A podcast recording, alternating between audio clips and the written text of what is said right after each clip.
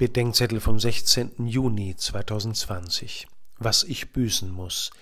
Erstes Buch der Könige 21, 17 bis 29.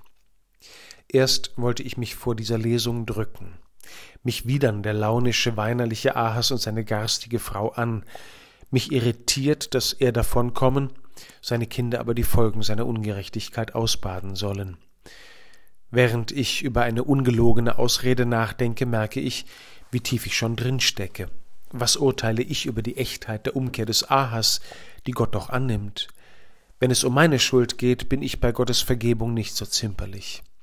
Ich finde Gottes Erbarmen mit diesem Mann einfach unerträglich. So sieht's aus. Warum kommt nun aber das Unheil über die nächste Generation? Wir dürfen uns das, was die Heilige Schrift Strafe nennt, nicht als willkürliche Sanktion vorstellen, es ist zunächst einmal Konsequenz menschlichen Tuns und insofern selbst verhängt. Gott lässt diese Folge zu und verantwortet sie.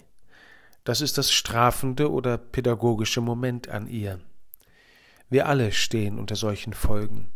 Entweder weil wir zu einer Kollektivpersönlichkeit gehören, die als Ganze von den Folgen der Taten Einzelner betroffen ist, ich zum Beispiel büße täglich für die in der Kirche begangenen Sünden, besonders für die Verbrechen von Mitbrüdern, obwohl ich sie nicht begangen habe.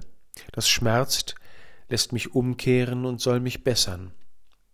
Oder wir leiden an den Folgen der Schuld unserer Vorfahren, die unser Leben als Kinder und Enkel prägt, auch dann noch, wenn sie sich bekehrt und um Vergebung gebeten haben. Gott lässt sich als Mensch jede dieser Folgen antun, so werden sie erst erträglich und wir dann von ihnen gelöst. Das ist gemeint, wenn wir beten, du trägst hinweg die Sünde der Welt, erbarme dich unser.